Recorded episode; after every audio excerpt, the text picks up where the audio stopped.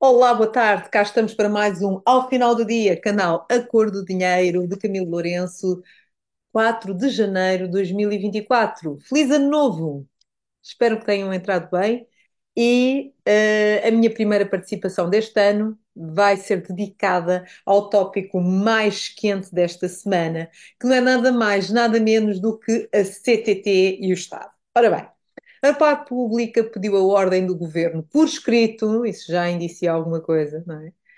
Um, por parte do Ministério das Finanças, na altura era o ministro João Leão e não Fernando Medina. Atenção, eu bem sei, gosto muito de falar sobre o Dr. Fernando Medina, mas neste caso era de facto uh, João Leão. Supostamente, como a participação é baixa, não havia necessidade de ser publicada essa participação. Ora, o ministro, na altura que tinha a tutela dos CTT, era, obviamente, Pedro Nuno Santos, é? o ministro das Infraestruturas.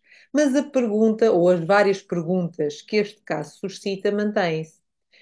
Se era inofensiva a participação do Estado uh, e se era algo perfeitamente normal, por que razão não foi referido nem divulgado? É estranho, não é?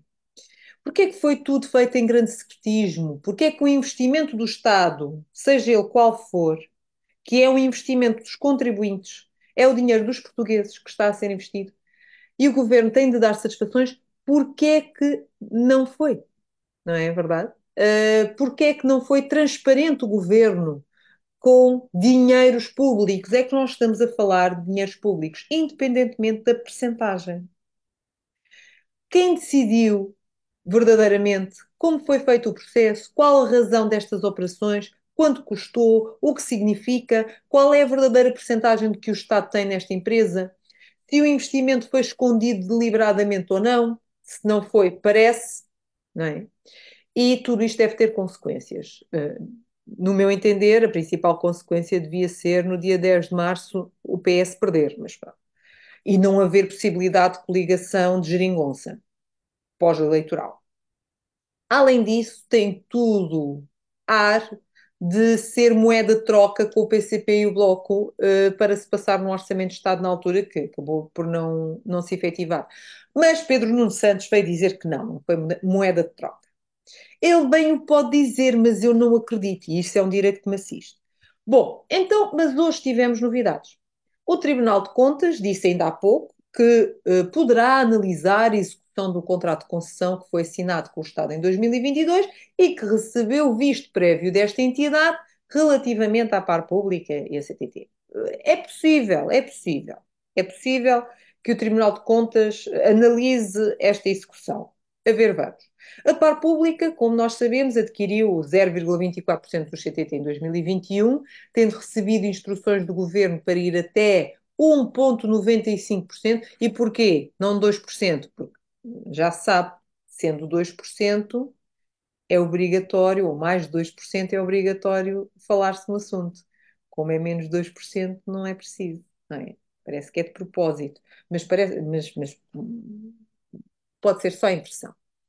Ainda que tenha pedido à UTAM um parecer para comprar, comprar até 13%. Ora, Pedro Nuno Santos hoje afirmou que em nenhum momento tinha dito que não sabia da operação. E uh, refugiou-se na questão de não ser o ministro que tem a tutela setorial para uh, dar instruções ao ministro das Finanças. Como que diz? Portanto, falem com o ministro das Finanças ou da altura ou agora, porque eu não tenho nada a ver com isso. Depois refere que obviamente sabia e obviamente concordo com o que foi feito, uh, assumindo, mas isso já sabíamos que tinha, tinha a ideia de, um, de tornar o CTT um, uma empresa pública, reverter o que, o que se passou com, por causa da Troika. Uh, concordou também, diz ele que concordou com o secretismo à volta da operação porque o seu anúncio teria inflacionado o preço das ações do CTT. Eu até admito que sim. Então, e depois não dizia o que é que acontecia, ficaram, ficaram todos caladinhos, não, não revelavam, não se faz. diz que uma participação do Estado na empresa permitiria uma forma mais próxima de acompanhar o cumprimento do contrato de concessão do serviço de qualidade. Não me façam rir. Acrescentou ainda que estará prevista uma reversão porque o Estado não consegue corrigir todas as asneiras do PST. Ora, eu uh, gostava de lembrar, relembrar ao senhor uh, Pedro Nuno Santos que, na realidade, quem tem tentado reverter as asneiras e corrigir as asneiras do PS tem sido o PSD ao longo destes anos. Porque não foi o PSD que, que colocou Portugal na bancarrota, foi sim o PS três vezes e tiveram que chamar a Troika. Não foi o PSD, foi o PS. Portanto, as asneiras são do PS, não do PSD. Uh, ainda acrescentou, voltou a frisar que não era o responsável, não era o Ministro das Finanças e nem era Presidente da Par Pública. Ou seja, nunca se lhe pode imputar responsabilidades de nada. Onde é que nós já vimos socraticamente isto? Não é um filme novo. Querem passar pelo mesmo?